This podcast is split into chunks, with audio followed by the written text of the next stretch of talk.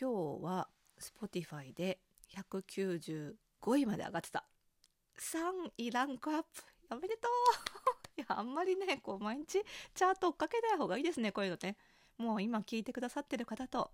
こうね密に交流できればいいなと思っておる今日この頃でございますが、まあ、そんなこと言ってるんですけどやっぱチャートに入るってすごい効果があるようでして Spotify の方でもあのラジオトークの方でもフォロワーさんがね なんか一気に激増していてちょっとビビっております私。なんかここならあの音声なら検索されないし何言っても大丈夫かなとか思って始めたんだけど結構大丈夫ですかね。はい、ちょっと発言にはね気をつけていきたいと 思いますけれどもまあなので最近なんかよくわかんないけどちょっと見かけたから聞いてみたよ。おしゃれの呪いってなんだっていう感じでちょっとどんなもんだねっていう感じで聞いてみたよって方もいらっしゃると思うのでちょっと今日はここらでえっ、ー、と改めてえーと、自己紹介とこのラジオでどんな話をしてるかっていうのをね改めてここでちょっとお話しできればと思っておりますのでここで一回音楽入れたいと思います。スタートです。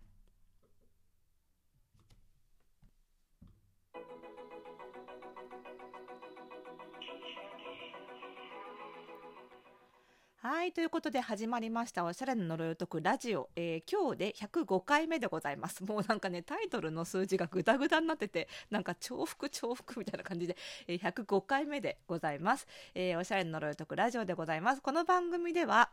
今日はここをちょっと丁寧にいこうかなと思ってる。えっ、ー、と、あなたに巻きつくファッションへの思い込み。まあ、いろんなね、ファッションに対して思い込みってあると思うんですよ。私はこういうのが似合わないっていうのもそうだし、えっ、ー、と、おしゃれはセンスがなければできないみたいなのもすごくよくある思い込みですが、こういったものを総称して、えー、私はおしゃれの呪いと呼んでいます。呪いというからには、まあ、いろんな思い込みがあるんですけど皆さんのおしゃれ皆さんがおしゃれを自由に楽しむにあたってちょっと足を引っ張ってしまいそうな悪影響がありそうな思い込みのことを総称して呪いと呼ばせていただいております。そんなおしゃれな呪いをですね私がこう刀を持って私、スター・ウォーズ好きなので、イメージはライトセーバーなんですけど、ライトセーバー持ってバッサバサとこう切っていくイメージで、えー、お話しすることがメインなんですが、結構それ以外の話もするよというラジオです。まあ、ファッションとか、ファッションビジネスとか、あとはそれ以外にもちょっとツイッターを結構やってるので、ツイッター周りでバズってたこととか、まあ、そういった話をしてます。で、えーと、私が服装心理学というのを日本服装心理学協会というのを代表をやっておりましてもともとですね大学時代から心理学を、えー、研究して勉強して専門でやっておりますので、えー、その中から服装にまつわることということで服装心理学というのをですね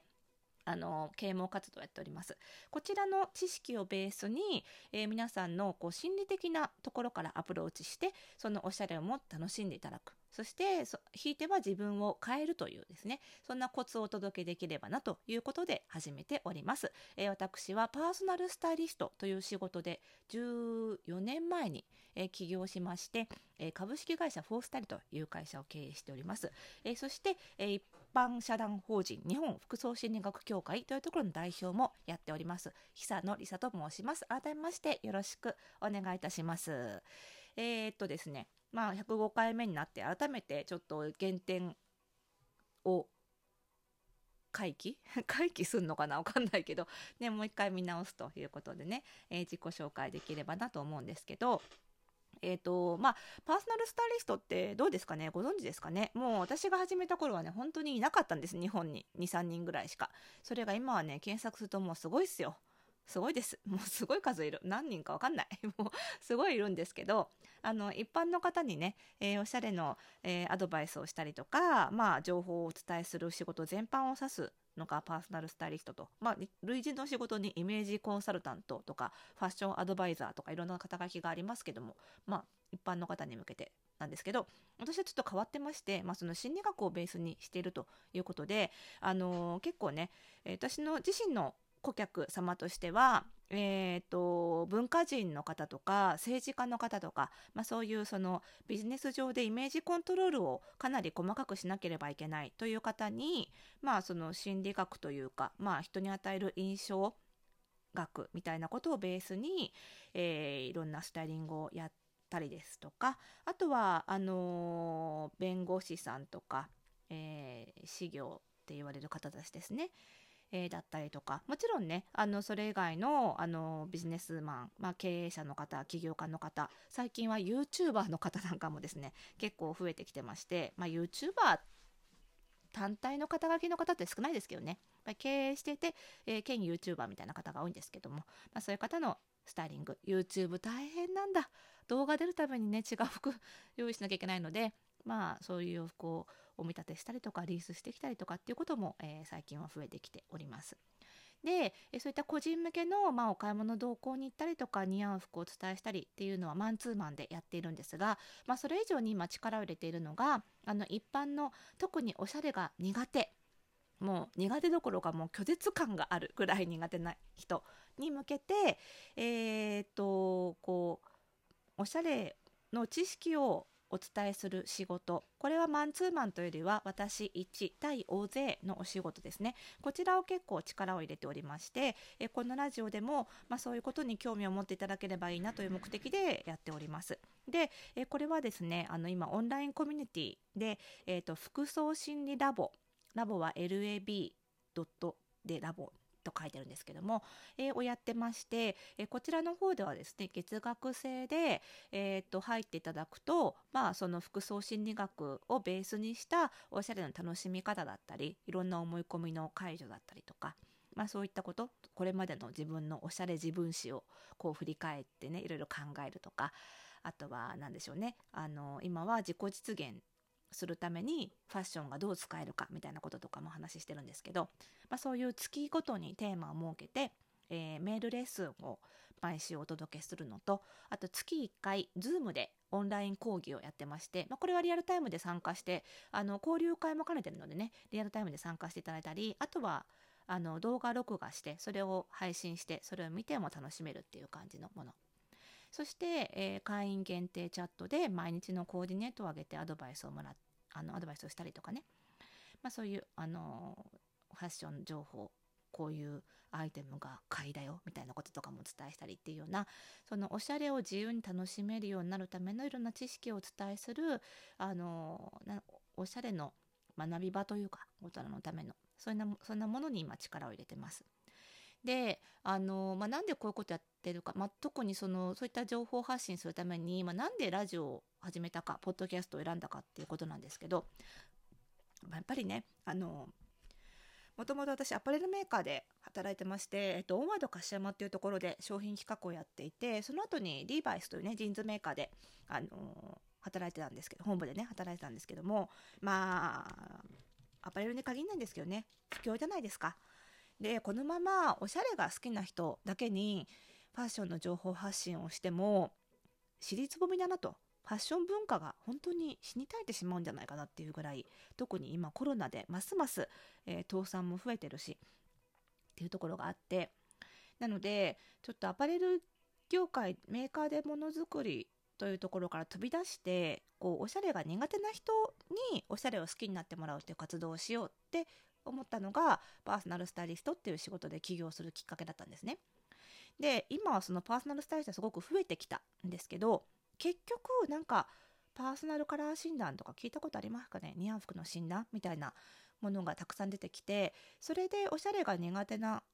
人がお悩み解決できたっていう声もよく聞くんですけどその一方でなんかそれが今度また何て言うのかな？うーんとこうちょっと特殊なこう込み入ってきたというかねそのおしゃれのその診断自体がまたオタク受けするような複雑なものになってきた感じがちょっとあってなのであのそうではなくってその似合う似合わない以前にそもそもおしゃれって何なんだとか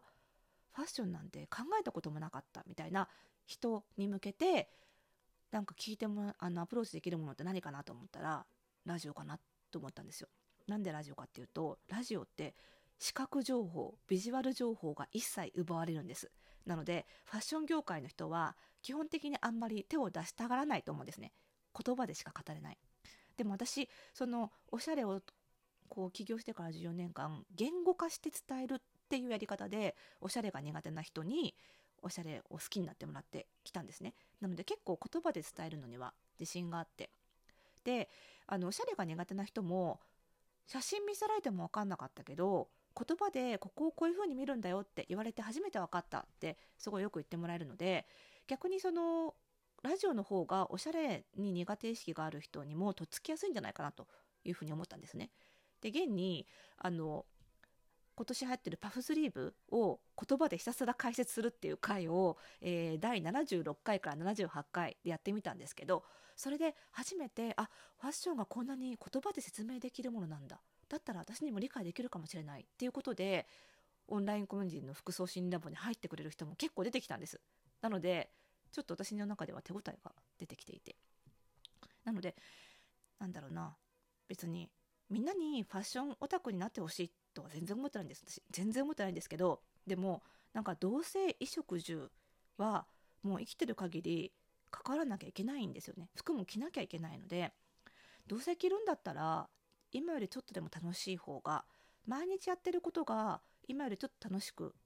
なる。毎日やってることを今よりちょっと楽しくすること。っていうことがやっぱりなんか人生を幸せにする一番の近道なんじゃないかなっていうふうに思っているのでどうせ服着るなら楽しもうぜ。というようなスタンスで、えー、お届けをしております。はい、なのでまああの、